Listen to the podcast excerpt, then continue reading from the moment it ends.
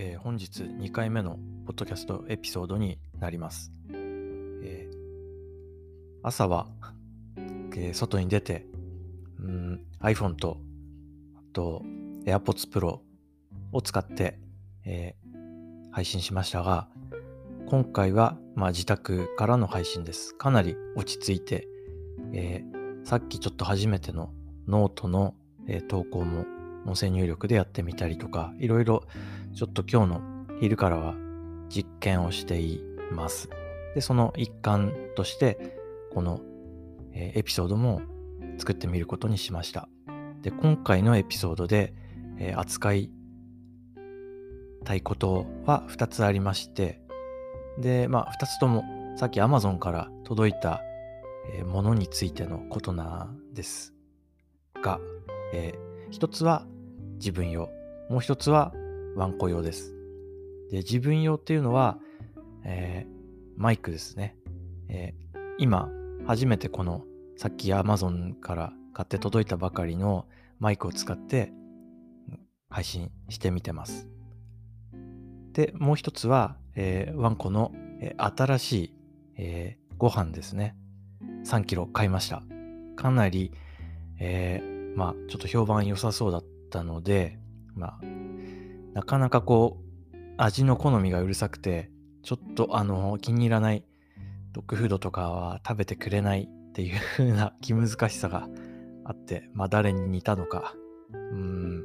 そういう気難しさがあるワンコなので、できるだけ美味しくて、しかも最近というかかなりここのとこ太り気味なので、ダイエットしないといけないということで、えーダイエット食で美味しいっていうことで、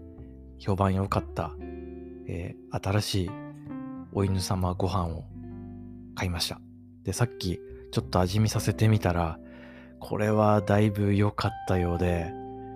うん、まあ、いつもすごい気に入ってる、なんていうんですかね、こう、肉とかそういう食べ物をあげたときは、こう、食べ物をあげるときは、お利口さんにして、お座りとかしてもらうんですけども、その後、まあ、一旦食べ物を自分のものにできてからは、それを囲い込むというか、あの そんな動きを見せて、ちょっとでもワンコの方に近づいていこうものなら、俺の食べ物を取りに来やがったのかみたいな感じで、うなり声を上げて、うーって言って、そっからちょいとこうふざけて近づこうとすると、めっちゃ吠えられるんですね。噛みつこうとする勢いで立ち上がってきて、威嚇されるので、うん。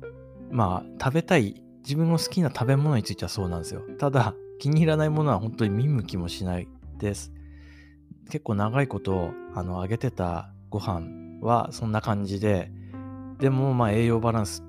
取るために、うん、どうしたら食べてくれるだろうと思って編み出したのが、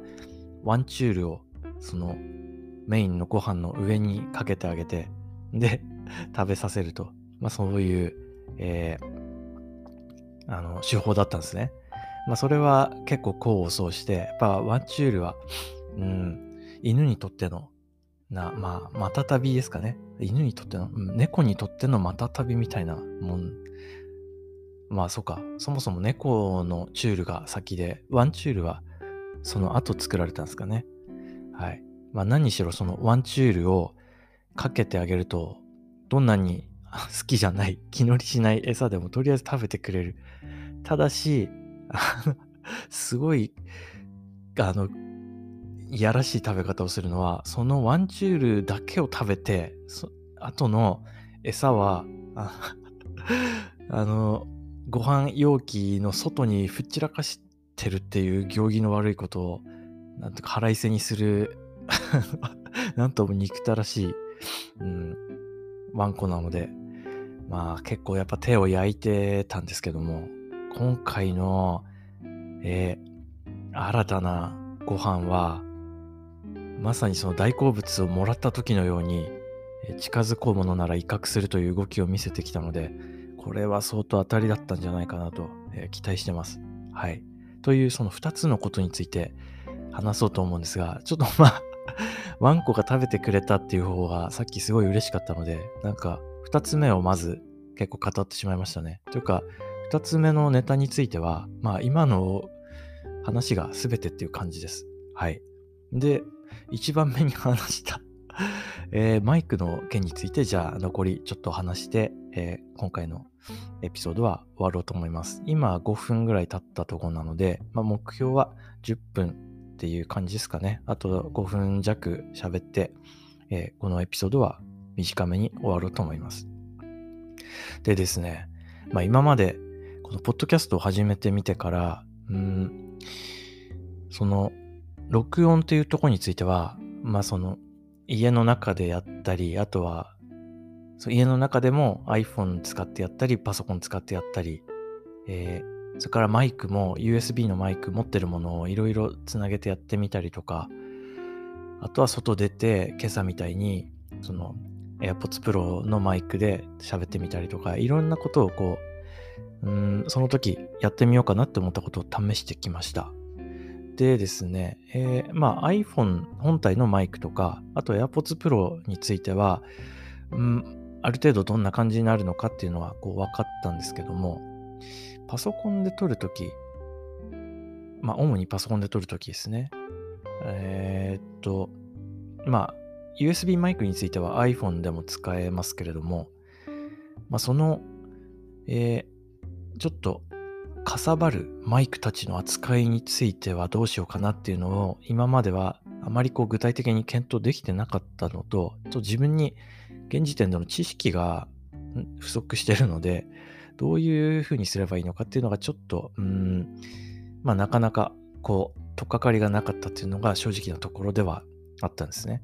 ただまあ、手持ちの USB マイクで、まあ、手話のマイクを3本、えー、持ってまして、とえー、MV、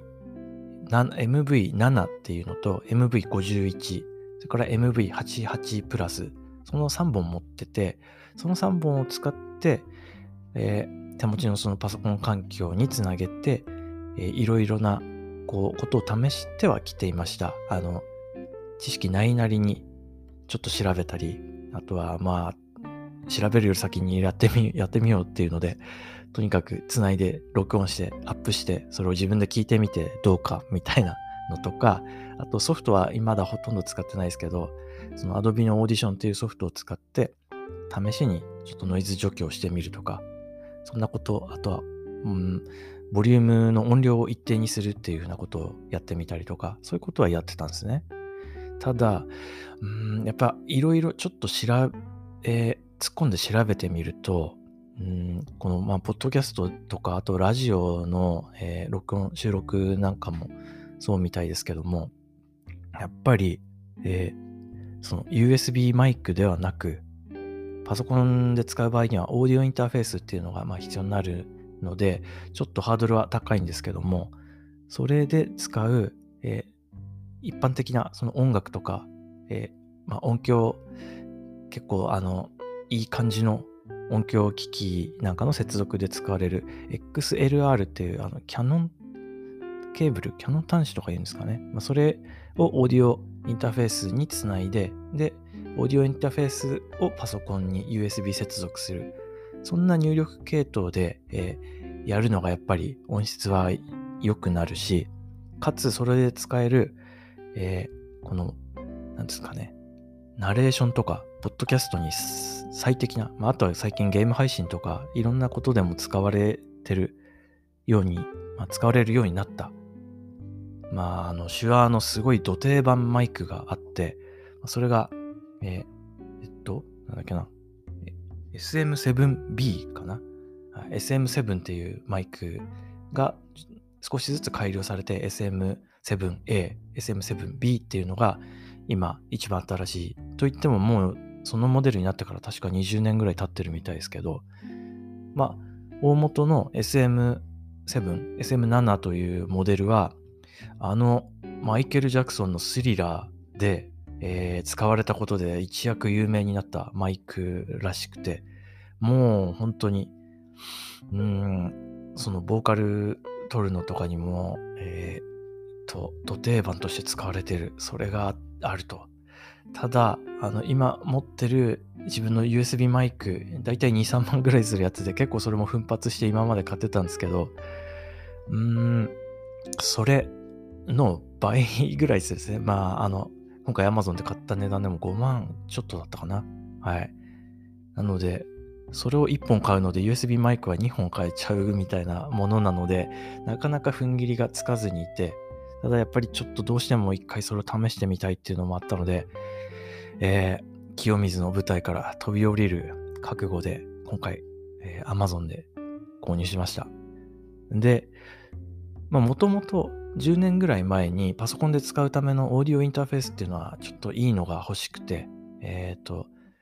RME っていうドイツのメーカーの Fireface UCX っていうのが発売されるっていうのが分かった時に、これは買うしかないと思って予約して発売日に買ったっていう、それはずっと持ってて、ただまあ全然活用できてなかったんですね。ただようやく、その自分の、あの、その音楽を聴く環境とか、あとはまあその自分のコードパターンの中でも、えー、使えそうになってきたっていうのが、まあ、Apple Music が、えー、と、ロスレス、ハイレゾロスレスに対応してくれたっていう。なので、えっ、ー、と、そのオーディオフェンインターフェースの進化が発揮されるような環境が整ってきた。手軽に、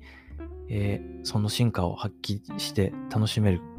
味わえる環境が整ってきたっていうのと、まあ、あとは今回、その、いいマイクを買った時に、その性能をフルに発揮できる、えー、投資はすでに10年前に行っていたということもあったので、まあ、10年前の自分、GJ ですね。はい。グッジョブですね。ということで、ただ、そのマイクの入力っていうところは、その、オーディオインターフェースの設定とか、今まで、まあ、ほぼやったことがない。一回だけちょっとテストで、えー、手話のレンタルマイクなんかを使ってやったんですけど、その時はよくわからないままいじって、結局、その一回でわ、うん、終わっちゃって、その後試してないので、まあ、ほぼゼロだったんですよね。で、今いろいろ自分でいじってみて、ようやく、ああ、そういうことかみたいなのが見えてきて、で、あよし、これは本当に、あ、すごい、あの、この元々持ってた MV7 っていう、えー、USB マイクは、今今回買った SM7B、SM7B を、えー、元にして作られた USB マイクだったので、似てるっていうのはまあ聞いてたんですけど、やっぱ似てると言っても全然別物だよっていうのをいろんなとこのレビューなんかで目に目にしてて、それがやっぱり実際に自分でこう今2本設定して、同じ条件、ほぼ同じ条件になるように設定して、聞き比べてみて、もう愕然とするほど分かりましたね。自分みたいな、まあ、波のレベルの耳というか、全然プロの方々とは、あの、比べ物にならないような、お粗末な、こう、聴覚、耳の、あの、能力、うん、でも、はっきりわかるぐらい全然違いましたね。なので、ちょっと今回、この録音、ポッドキャストエピソードを収録するのにすごいテンション上がってます。もう、今これ、あの、ヘッドホンでモニターしながら喋ってるんですけど、今までヘッドホンで聞いてたのとはもう段違い、運命の差ってやつです、文字通り。いや、これ、まあ、アップした時に、まあ、今、アンカー、あの、手軽に撮れるアンカーの、えー、ブラウザーのツールでパソコンでこれ録音してるんですけども、まあこれだったらさらにいい音にしたりいろんなことをやるっていうのを Adobe のオーディションっていうその専用ソフトでやるっていうのもすごいこう今あのモモチベーションが爆上がりしてますね。はい。いやー、まさかここに来て、ポッドキャストへのこう情熱がさらにこうブーストかけられるとは思ってもません、思ってもませんとかって 思ってもいませんでした。